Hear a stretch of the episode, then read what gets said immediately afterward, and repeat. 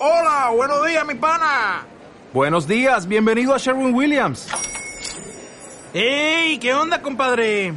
¿Qué onda? Ya tengo lista la pintura que ordenaste en el ProPlus app. Con más de 6.000 representantes en nuestras tiendas listos para atenderte en tu idioma y beneficios para contratistas que encontrarás en aliadopro.com. En Sherwin Williams somos el aliado del PRO.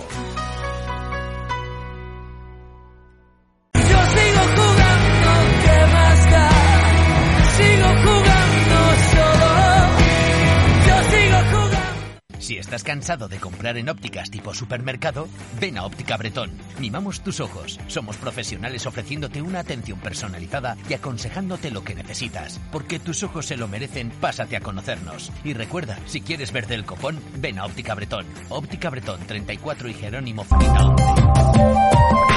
Si necesitas agua, nos estás buscando. Perforaciones y sondeos Maroto. Empresa aragonesa con más de 25 años de experiencia en el sector de las perforaciones, sondeos y captación de aguas. Disponemos de profesionales para el estudio del proyecto con la maquinaria adecuada para cada pozo. Calidad avalada por nuestra larga trayectoria. Ponte en contacto con nosotros en el número 607-359-596 o visita nuestra web www.perforacionesysondeosmaroto.es porque el agua es vida.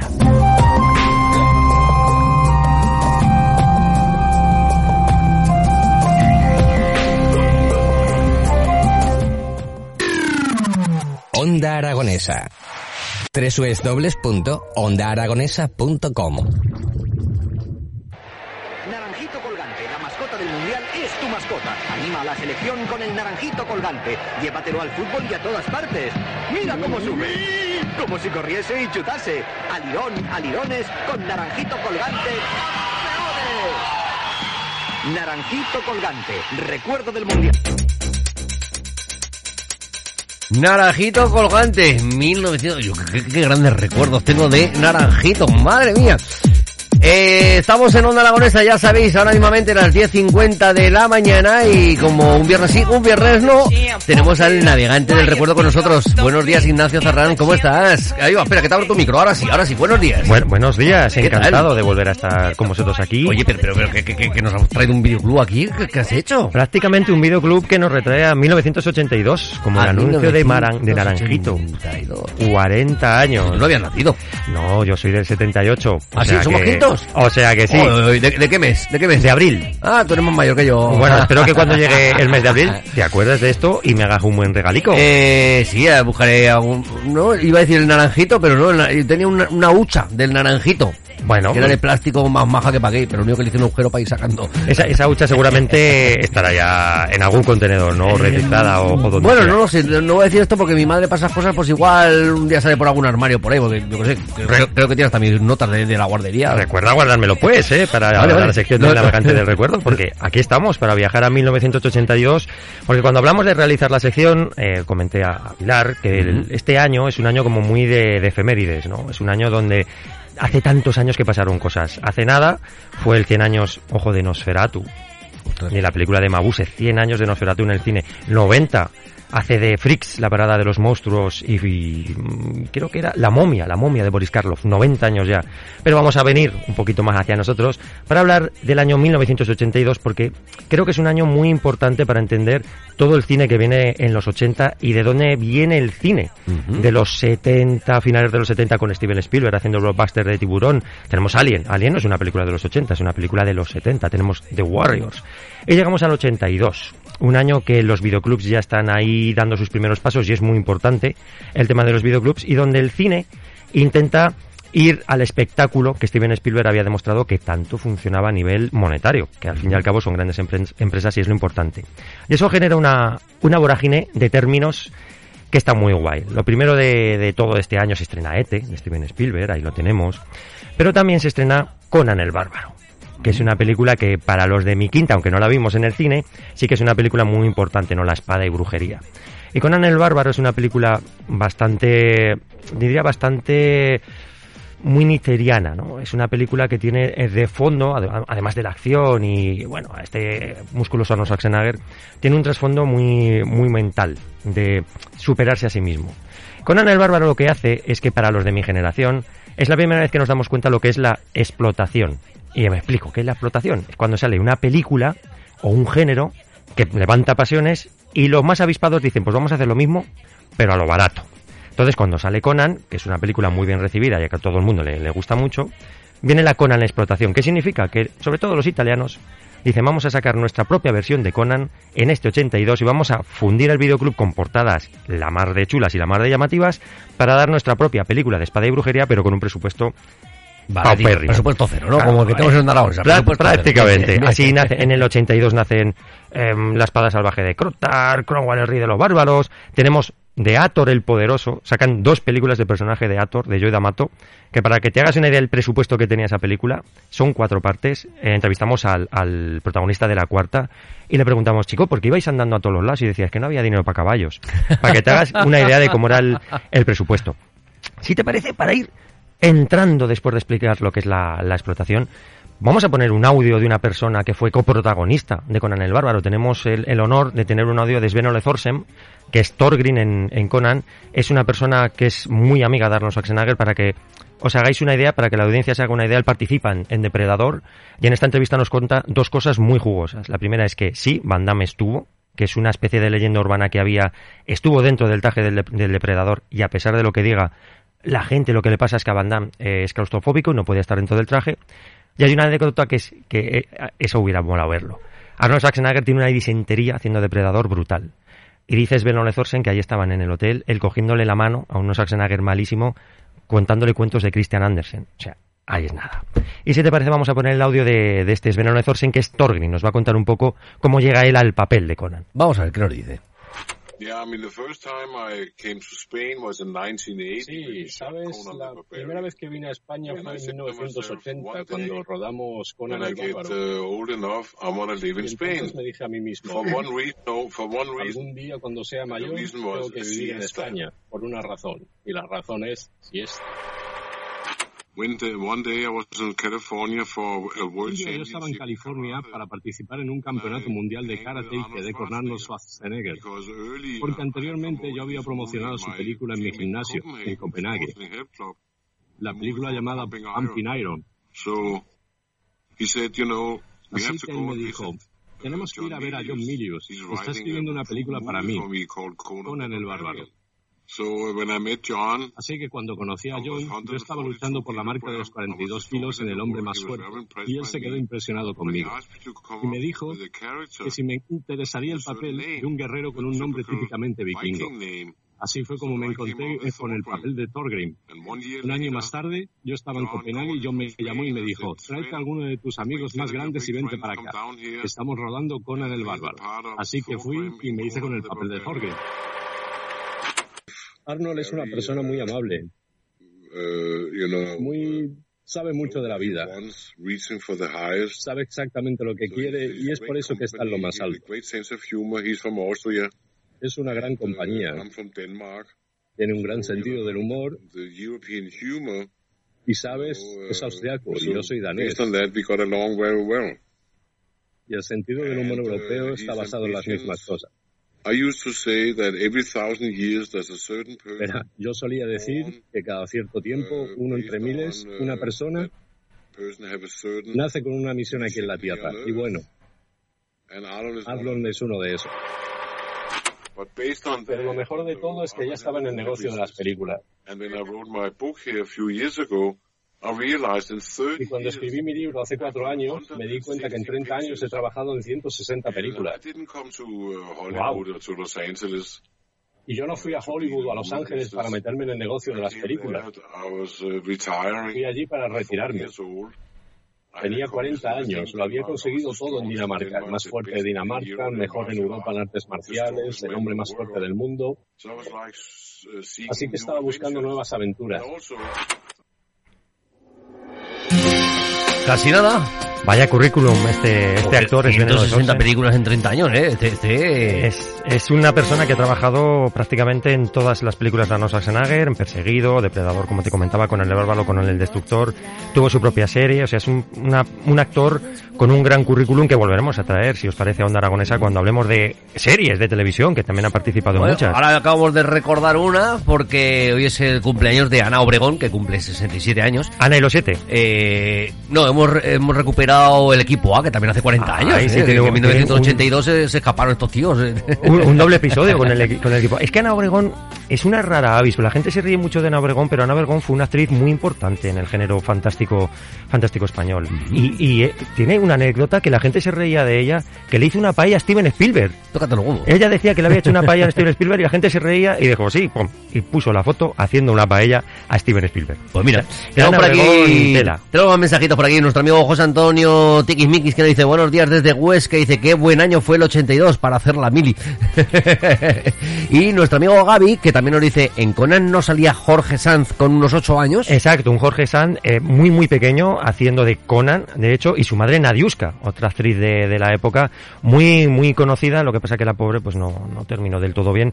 Pero es cierto que Conan marca, yo creo que también para el, el cine español en mi generación un antes y un después, se rueda en Almería, lo que pasa que todos los sets se destruyen y sobre todo lo que a mí me interesa mucho de esta peli, porque bueno, de Conan se ha escrito libros y tenemos entrevistas y demás, es el género que genera la explotación, pero que nosotros ya lo habíamos vivido antes, o nuestros padres, por ejemplo, con Bruce Lee.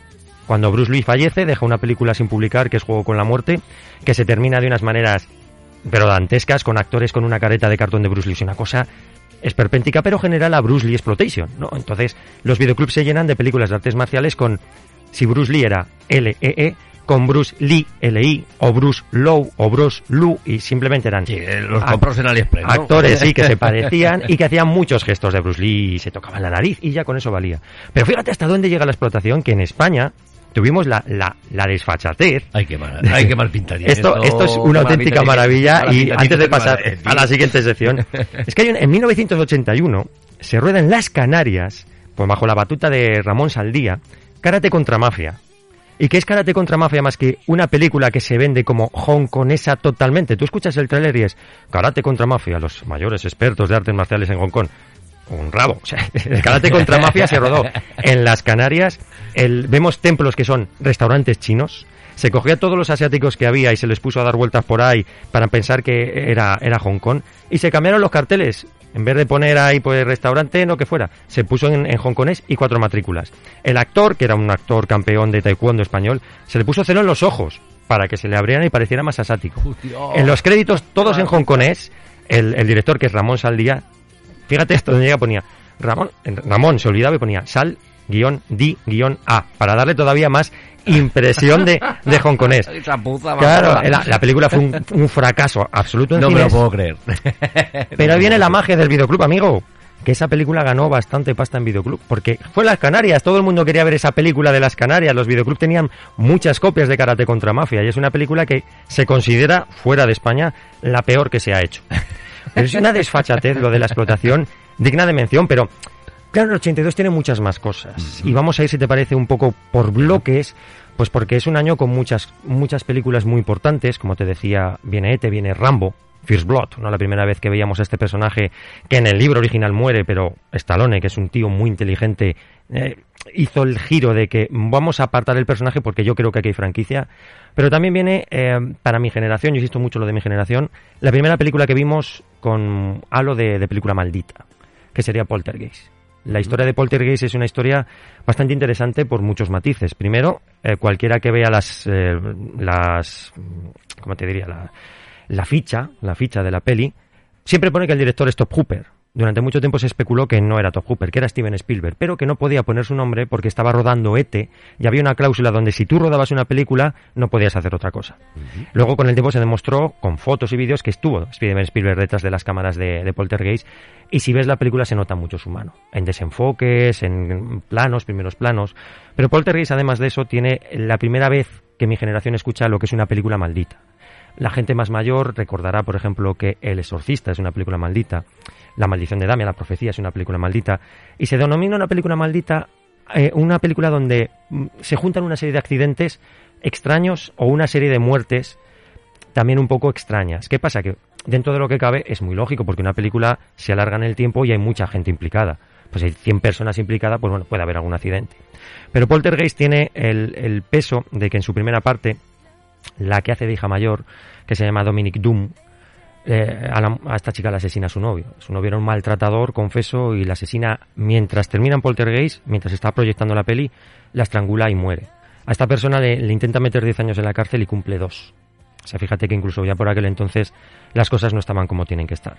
Pero en su segunda parte, en Poltergeist 2, claro, eh, ¿cómo hacemos que esta actriz que ya no está con nosotros no pase tan, oye, pues ¿dónde está chica? Bueno, pues en esta película lo primero que vemos es una llamada que recibe la madre diciendo que esta actriz está en la universidad, por eso no sale en la película. Pero durante el, rodaje de Poltergeist 2 también fallecen dos actores, Julian Black, que tiene cáncer, que es la figura del reverendo, una figura icónica en el mundo del terror, que estaba enfermo de cáncer, entonces ese aspecto demacrado le da el, el de icono. Tú lo veías y daba un, pánico total. Y el personaje de Will Sampson, que sería la contrapartida de este revenendo malvado, es como un nativo americano, es un chamán, ¿no? Estos dos personajes fallecen, uno mientras dura la película, mientras están grabando la película, y el otro fallece tiempo después. Pero cuando llega Poltergeist 3, y aquí es cuando se, se, desata la vorágine de película maldita, es en el 88.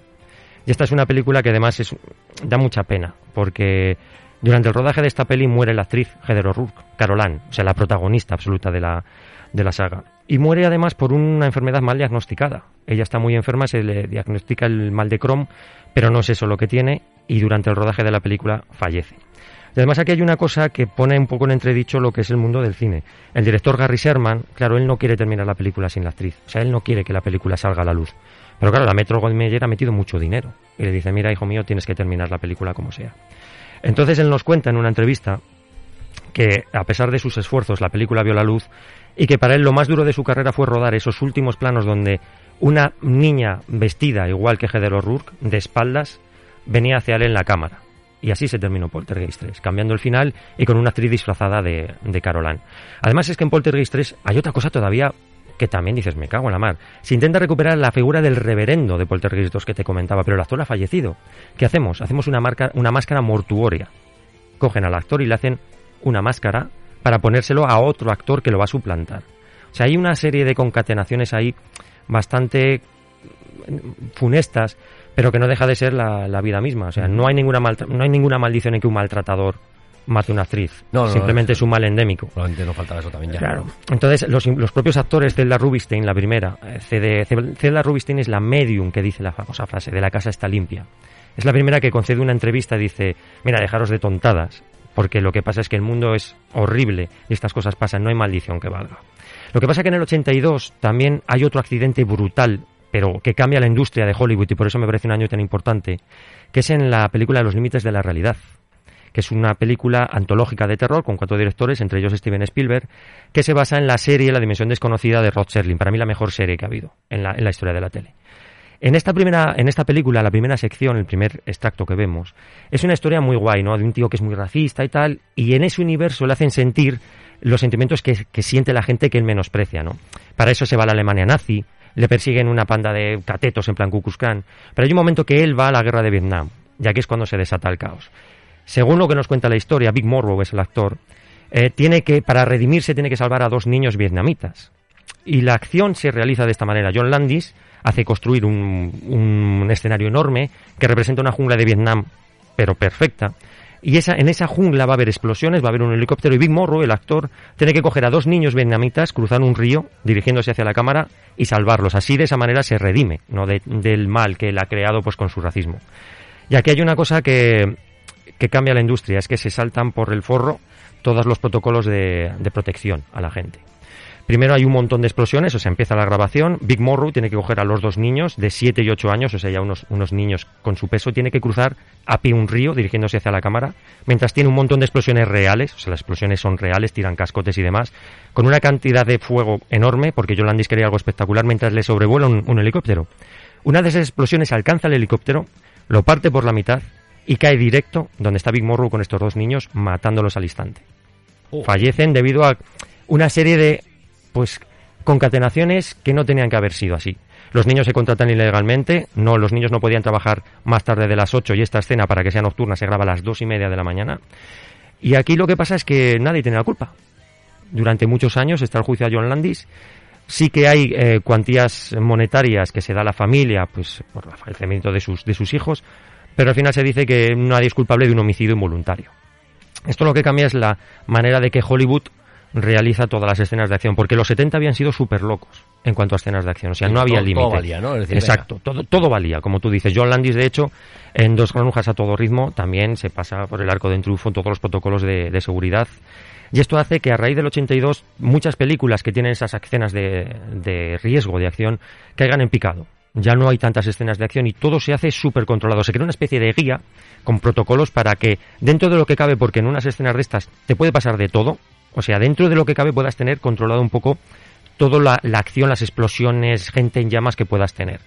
Pero es curioso que en justo en el 82 pasan estas dos cosas. En los límites de la realidad se edita, o sea, se publica en 1983 y cambian ese final pues porque Big Morrow había fallecido, entonces cambian el final de ese segmento y ese segmento se recupera luego en el libro, porque en el 80 era muy común tener ediciones en libro de las películas del momento y en ese libro sí podemos ver el final original, pero en la película hicieron lo de siempre, pues un montaje a, duras penas para que pudiera verse ese segmento. los efectos especiales todavía no, no, estaban como para hacer ese tipo de virguerías, ¿no? Mira, es que, eh, como tú comentas, no estaban, o sí, porque vamos a hablar de algo más positivo. Vamos a pasar, si quieres, a, películas de pues, culto. si quieres, antes de pasar, vamos a escuchar un mensajito que nos llega de nuestro amigo Jesús. A ver qué nos dice. Claro, claro, es que todavía no estaba Ana Serrano ahí dando Nuestra motivos de y, seguridad laboral y todo eso. Claro, claro. Cachis, la mar. Ana, Serrano. Ana estaban haciendo es que Tenías que haber estado un poco antes. Claro, claro. Pues Ana Serrano es nuestra compañera de los lunes que nos da esos consejos de seguridad y prevención laboral. Pues mira que bien hubiera, que hubiera venido en un rodaje de estas características. Os comentaba los efectos especiales. Y es que en el 82, ojo, eh, que es un año potente porque llega Tron. En 1982, que se acuña también las películas de culto para mi generación. En ese año se estrena Blue Runner, se estrena La Cosa y se estrena Tron. A día de hoy no podríamos concebir el cine sin ninguna de esas tres pelis. De hecho, La Cosa es una película que se trata fatal, se, trata como un aburrimiento. Tengo una crítica del ABC donde pone que es que es una película súper aburrida, pero hoy día entra en todos los top de cine de terror. ¿Qué decirte de Blade Runner, no? Una película que a pesar de que puede no gustar a todo el mundo, la producción es perfecta y el cine de ciencia ficción no se podría considerar igual sin esta peli. Pero llega Tron en 1982 y eso lo cambia todo. Aunque la industria de Hollywood se siente un poco amenazada.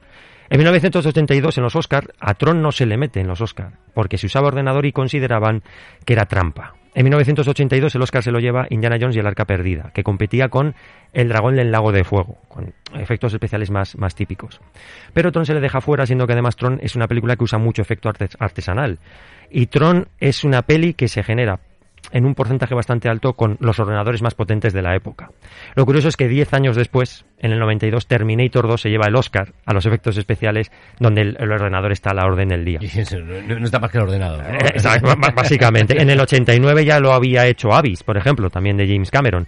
Pero cómo se, em, se dice que el uso del ordenador, pues eso, es hacer trampas, que no vale, que no sé qué, y fíjate cómo estamos ahora con que cualquier película usa efectos por ordenador. Y alguna vez ponen algún personaje. De y alguna vez ponen algún, algún personaje. También hay que reconocer que eh, hemos llegado a tal punto en los efectos especiales que no diferenciamos lo que es hecho por ordenador o lo que es un especialista. En las películas de Spider-Man, por ejemplo, tienes a gente con el traje de Spider-Man real haciendo cabriolas que luego pues se pone el fondo de los edificios y tal. Entonces, pero la mezcla es tan homogénea que tú eres incapaz de, de diferenciar ese efecto por ordenador o ese efecto tradicional. De hecho, muchas series que vemos, los fondos en la ciudad de Nueva York son todos generados por, por ordenador. De hecho, tenemos un amigo que se llama Alberto Moreno Griham, que está trabajando ahora mismo para, para Epic, y él se encarga de hacer eh, los escenarios que vemos en las, en las películas.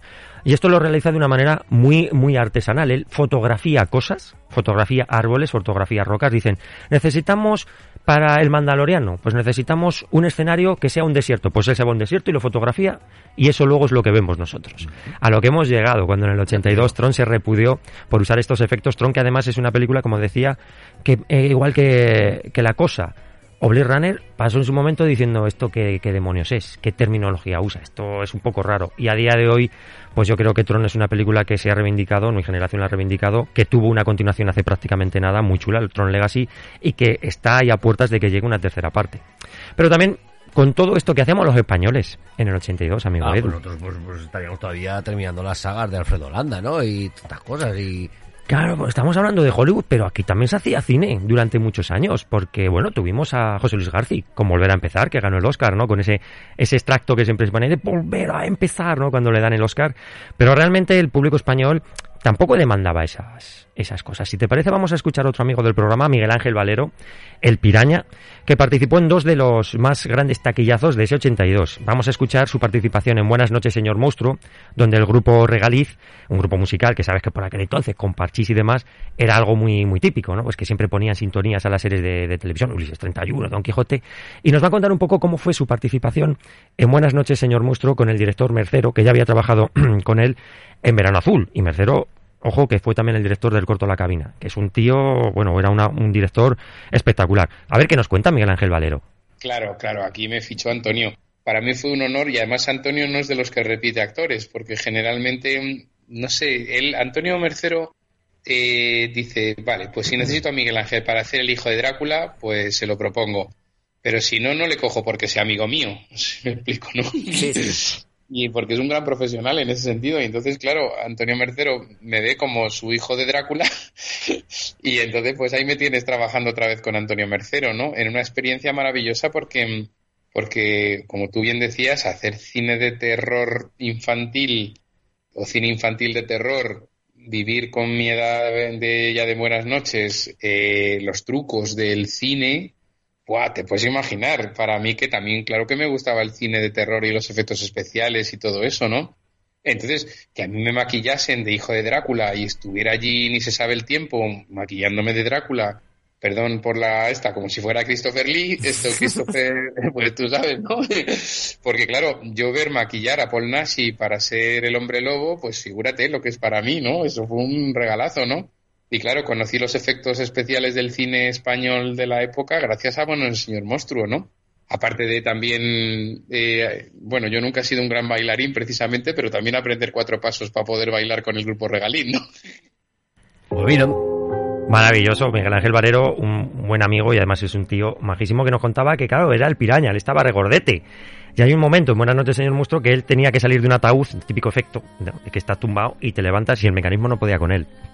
Andando. Fíjate, que también participó Miguel Ángel Valero. De a lo mejor tampoco estaba. ¿eh? no, le, no le decían el piraña por nada, pero Miguel Ángel Valero además participa, y aquí tú vas a estar conmigo en una película de Fernando Esteso y Andrés Pajares, Los Reyes de la Taquilla, diga lo que diga la historia del cine español. Fueron dos, son dos actores súper importantes, con Mariano Zores, Antonio Zores, toda esa, esa quinta hicieron muchísimo por crear industria en, en el cine español y sacaron Padre no hay más que dos, también con Miguel Ángel Valero. Yo no sé tú, pero yo veía estas películas con mi padre. Mi padre y nos sentábamos ahí y nos, reíamos los dos muchísimo. Y a día de hoy, por ejemplo... ¿eh? La sigo viendo. La sigues viendo, pero... Si algún ratito de todo, a mí no me importa ponerme una A, a día de hoy ves, en este caso, Padre no hay, más, no hay más que dos, que empieza con el tango Apache, donde Andrés Pajares con la grandísima Paloma Hurtado, Paloma Hurtado hacen un baile donde Andrés Pajares, todo muy en plan cómic, ¿no? Golpea a Paloma Hurtado porque ya le ha sido infiel, hasta que Paloma Hurtado le devuelve los golpes a día de hoy, yo no sé cómo se vería eso.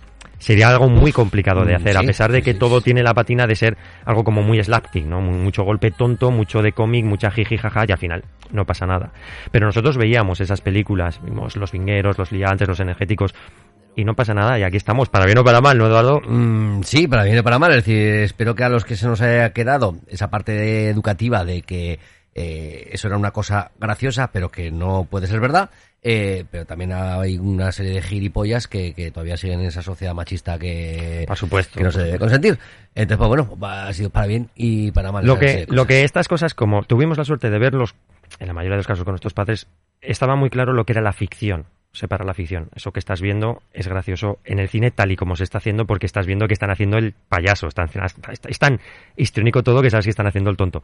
Hasta ahí. Es muy importante que los niños, como fuimos nosotros, vean según qué películas con sus padres. Hablábamos de Poltergeist. Es una película de terror infantil, pero que yo no vería con, con mi hijo pequeño de 8 años, pero con 10, 12 sí que podría verla con él. Es importante que se, esa cultura cinéfila siempre se comparta, los más pequeños con los mayores, para marcar que eso que tú estás viendo es ficción. La acción, la violencia que estás viendo no es real. El mundo no funciona así. Eso que estás viendo está mal. Es un poco lo que ha hecho, por ejemplo, Warner Bros. con según qué películas, poniendo un explicit lyric con Whoopi Goldberg con dibujos animados pues de las urracas parlanchinas, ¿no? A día de hoy tiene todo los, la patina racista del mundo, ¿no? Es, todo como muy histórico. Sale Whoopi Goldberg y dice, esto en su momento estaba mal, pero era lo que había, entonces que sepáis que lo que vais a ver es una representación de lo que en su momento nosotros veíamos, pero eso está mal antes y está mal ahora. Mm. Pues sería una cosa, una cosa parecida. Miguel Ángel Valero también participó en Padre No más que dos. También que nos cuente alguna cosilla él de propia mano de cómo fue el rodaje de esta peli. Vamos a ver qué nos dice. Es que, es que, o sea, Mariano Zores es muy singular rodar con él, ¿no? Es una persona súper mm, pragmática. Con lo cual, oye, si la película había que hacerla en 14 días, pues se hacía en 14 días. Rodaba con dos cámaras. Verano Azul era con una sola cámara y como muy, en fin, Antonio Mercero, ¿no? Entonces yo lo que recuerdo es que esta película era, pues como que, mm, no improvisada, porque obviamente tenía su guion, pero lo que hacía falta quitar o poner, lo quitaba o ponía Fernando o Andrés o Mariano, es que estos, estos tres eran un trío, no veas.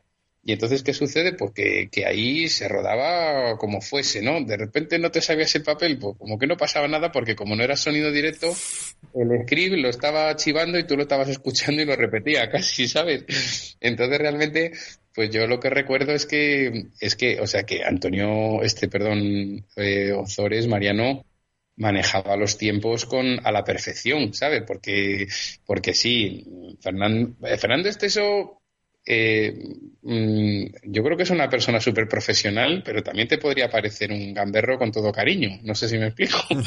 Entonces realmente, mm, pues era mi padre en la afición, la relación era fabulosa, nos ayudábamos a hacerlo lo mejor posible y, se trabajaba muy bien, sinceramente, se trabajaba muy bien. Pero claro, eh, a veces cosas que hacen ellos eran bromas para adultos que a mí me podían no hacer gracia. A mí más que hacerme gracia del punto de vista de bromas, con mi edad en aquellos tiempos era un poco más bien como lo disparatado de la situación, ¿no? Ahora, por, ahora, por cierto, la canción Padre no hay más que dos me parece preciosa esa canción, ¿eh?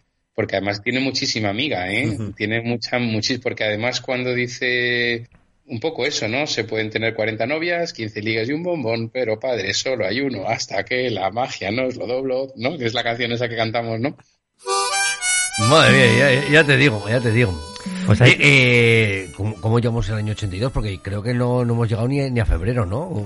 Llevamos el año prácticamente cubierto porque hay muchas cosas que se estrenan, se estrena aquí está lo oscuro, como bien decíamos, Rambo también es una película muy importante, porque claro, el tiempo es el que es. Sí, sí, y no podemos resumir un año entero de, de por Eso, por eso digo, yo, yo, creo que hemos hablado todavía muy poco de ese 82. Eh, es más, te voy a leer uno de los mensajes que nos llegan a través de nuestro canal de Twitch, porque ya no solamente que nos puedan enviar los mensajes al número del WhatsApp, que es el 680 88 82 87, sino que también en el chat de, Twitch, que la gente que nos está viendo y nos está escuchando, nos manda un mensaje nuestro amigo Mariano Gavín, dice Eduardo, ¿te le puedes preguntar al experto qué importantes han sido actores como Ron Jeremy o actrices como Harry Rims en la educación de toda una generación? Hombre, Ron Jeremy, yo tengo que decir que nunca lo he visto. Yo, Ron Jeremy no... A mí me han contado que en su gremio fue un tío muy importante y además no le gustan nada los videojuegos a Ron Jeremy. A pesar de que se disfrazó de Mario Bros para alguna de sus películas, que no sé hasta dónde puedo decir, pero la industria del porno, Ron Jeremy, yo qué sé, pues fue un tío muy importante, muy gracioso también. ¿eh? daba, es que claro, incluso eso cambiaba, había un argumento, intentaban hacer incluso alguna parodia, ya, ya no sé cómo, yo no consumo ese tipo de género, ah, pero a mí me han contado. pero para los nombres soy muy malo, que no tengo ni idea quién es Ron Jeremy, ni, la Henry Rims esta, ¿no? Eso ya son temas de, underground, por ah, decirlo. Eso para hacer un programa por la noche, ¿no? Eso, eso, ah, habría, que, habría que tocar también esa este industria. Este Mariano, este Mariano está avispado, ¿eh? Este, este sabe, ¿no? Eh, sí, sí, sí, pero creo eso a mí me lo han contado, ¿eh? yo de esto no, no, no, sé mucho más. Yo no tengo ni idea, ni, quién son, como, que, como para saber luego, luego a mí, salen en la micro cerrado te, te haré una listica con, con el top 10 o mi top 5 particular, que a mí me han contado que son las mejores, o sea, te pasaré una listica para lo introducirte que me ha dicho mi primo, ¿no? Lo que me ha dicho mi primo, eh. Exacto, el vecino de mi primo para introducirte en el maravilloso mundo de, de Ron Jeremy. Pues que el 82 es un año muy potente y yo creo que más no se puede resumir porque lo que queríamos es resumir conceptos que durante la época de los 80 fueron muy importantes porque películas también tenía presencia Bud Spencer y Terence Hill, por ejemplo, ahí estaban... Ostras, ¿cómo te pegaba ese tío? Fíjate, fíjate, como, como el perro y el gato, también se estrenó en el 82. Que Madre mía, oye, vamos a darle un repasito rápido a toda esta colección que nos has traído y que tenemos aquí encima de la mesa. Vamos a ver, a ver qué, qué hemos acercado Pero un. DVD en el 82, ¿qué me estás contando? Ojo, este DVD, esto es importante. ¿Cómo Padre del más que 82? dos. ¿Cómo que del 82? No es del 82, pero eh, ya sabes que nosotros, además de, de Reto Zaragoza, tenemos el canal de Sin Rebobinar donde estamos rescatando VHS. Entonces lo que hacemos son copias exactas de la película en VHS. Con anuncios, disclaimer, los eh, logotipos de las distribuidoras. Entonces esto es el resultado final. Esto no se vende, esto es un uso particular nuestro. Este es el resultado final. Aquí dentro hay una copia perfecta del VHS de Padre No hay más que dos. ¿Por qué? Porque no se sabe cuántas vueltas le van a quedar a esa película. Te contaba el caso de Karate contra Mafia. ¿Te puedes creer que en el momento que la, la industria española redescubre Karate contra Mafia, se hace un poco el proceso que hemos hecho nosotros, y al final de la única bobina que tienen, la película está ya en llamas? Y se, se pierde. O sea, menos mal que se hizo esa copia. Porque los créditos finales, la- el vinilo que llevan, el acetato, lo que sea, en llamas y la copia original de Karate contra Mafia se pierde. Ahí está lo que hemos hablado durante varias veces del hecho de los coleccionistas, de la preservación, de que hay muchas cosas que si no es porque la gente tiene ese, ese mimo, esa curiosidad por rescatar, se perderían. Pero fíjate lo que tenemos aquí. A ver si esto tú también... Jaimito, Jaimito no perdona. Jaimito, personaje interpretado por Álvaro Vitali. Y aquí volvemos a la picaresca española. Fíjate, cuando hablamos de las películas, las vueltas que damos. ¿Por qué la picaresca, la picaresca española? Porque Jaimito, Álvaro Vitali, realmente tiene Jaimito contra todos, Jaimito no perdona, y luego en el 90 y algo sacó una tercera parte.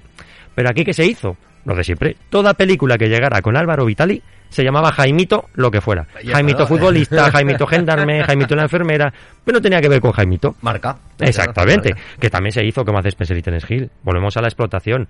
Maravillosos. Bud Spencer y Terence Hill como pareja haciendo películas y marcan un antes y un después con los Trinidad. Con Trinidad y le seguían llamando Trinidad, primera y segunda parte.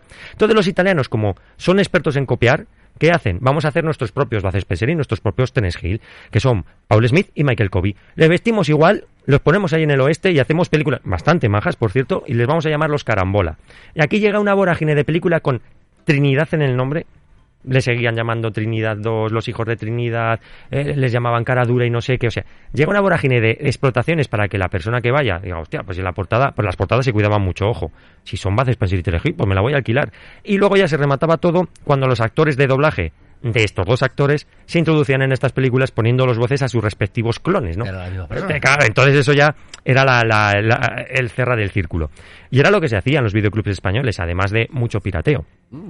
Por ejemplo, Rambo, muchas copias de Rambo eran películas piratas y hay muchas ahora mismo que te puedes comprar en, en Wallapop y plataformas de segunda mano donde tiene la pegatina de ojo que esta copia es ilegal, que no, que no te engañen. Es que España es un país muy curioso, ya lo Sí, hablamos no, no, con esa, pica- esa, piscare- esa picaresca que tenemos. Claro, eh, lo, lo compartíamos mano a mano con, con los italianos, ya lo, lo seguimos hablando. tiene- algo tiene el agua del Mediterráneo. algo, algo tiene que tener.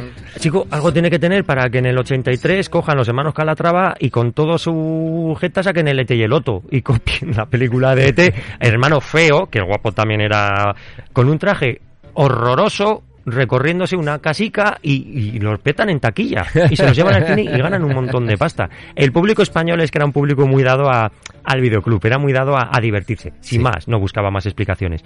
Y si venía un Alien 2 que no tenía nada que ver con Alien, nos daba igual, porque veíamos Alien 2 y le íbamos a ver, y era una película italiana de Luzo Fulci, de una producción horrorosa que aquí se llamó Alien 2. Y eso se hizo infinidad de veces. Qué maravilloso el mundo de los del Madre mía, madre mía. Bueno, pues Ignacio, que nos hemos quedado sin tiempo, que, mm, que ha sido un placer tenerte en esta mañana, habernos transportado 40 años atrás hasta el 82. Casi nada. Y bueno, y preparamos ya la siguiente edición, ¿no? Para dentro de, de 15 días. Y no salimos del caracol en la siguiente edición. Ah, Luego, ¿no? a, a Oye, micro oye. cerrado, Te cuento lo que tengo Uy, en uy, mente. uy, uy, uy, uy, uy. Bueno, que nos decía también por aquí un oyente Jimmy, que nos decía, eh, no Jimmy nuestro, nuestro, nuestro Jimmy, sino, bueno, también es nuestro, pero, pero que Jimmy oyente, decía, ¿os acordáis de los dioses tienen eh, que estar locos? Sí, primera y segunda parte, los dos deben de estar locos, sí, pero eso es más actual del, del Eso ya más 82, nuevo de los sí. ¿no?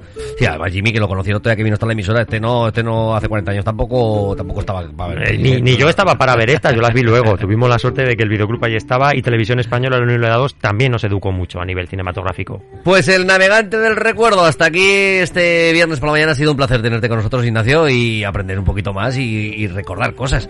Eh, esperamos a ver qué pasa dentro de 15 días. Chan, chan, sorpresa. Muchas gracias a todos. Gracias, hasta pronto.